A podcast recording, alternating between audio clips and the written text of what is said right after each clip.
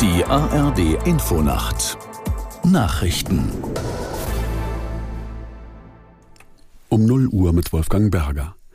Nach der Einigung auf einen europäischen Asylkompromiss bewerten die einzelnen EU-Länder das Ergebnis unterschiedlich.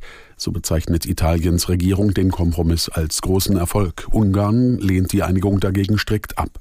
Aus Wien Silke Hane.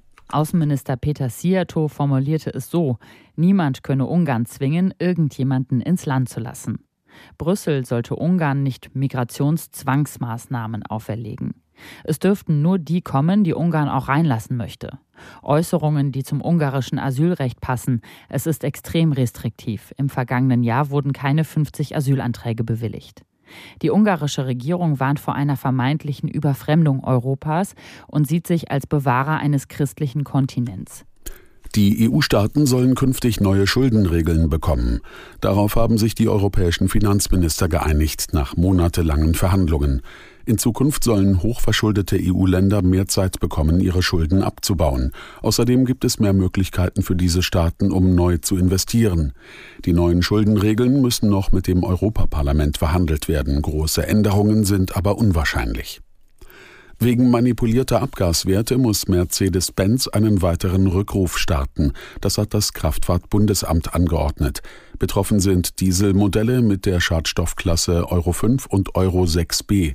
Grund ist eine unzulässige Abschaltfunktion bei der Abgasreinigung. Nach Angaben von Mercedes-Benz müssen allein in Deutschland wohl mehr als 100.000 Autos für ein Software-Update in die Werkstatt. In der Fußball-Bundesliga bleibt Bayer Leverkusen souverän an der Tabellenspitze.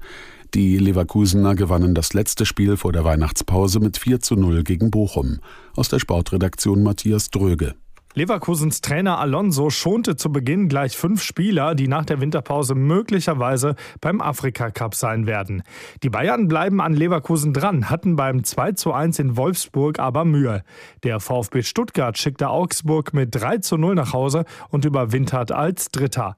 Frankfurt sicherte sich ein spätes 2 zu 1 gegen Gladbach. Aufsteiger Heidenheim erkämpfte sich ein 3 zu 2 gegen Freiburg und Union Berlin sammelte beim 2 zu 0 gegen Köln wichtige Punkte im Kampf um den Klassenerhalt. Das waren die Nachrichten. Und das Wetter in Deutschland. In der Nacht ziehen Regenfälle durch, in den Hochlagen meist Schnee, zwischendurch trockene Phasen, Tiefstwerte 7 bis 0 Grad, stürmische Böen. Morgen Wolken und Regen, im Nordwesten zum Teil kräftige Schauer, auch Graupel. In den höheren Lagen Schnee, Höchstwerte 4 bis 11 Grad, verbreitet Sturmgefahr und am Freitag Schauer bei 2 bis 10 Grad, im Bergland kälter, weiterhin Sturmgefahr. Die Zeit, es ist 0 Uhr 3.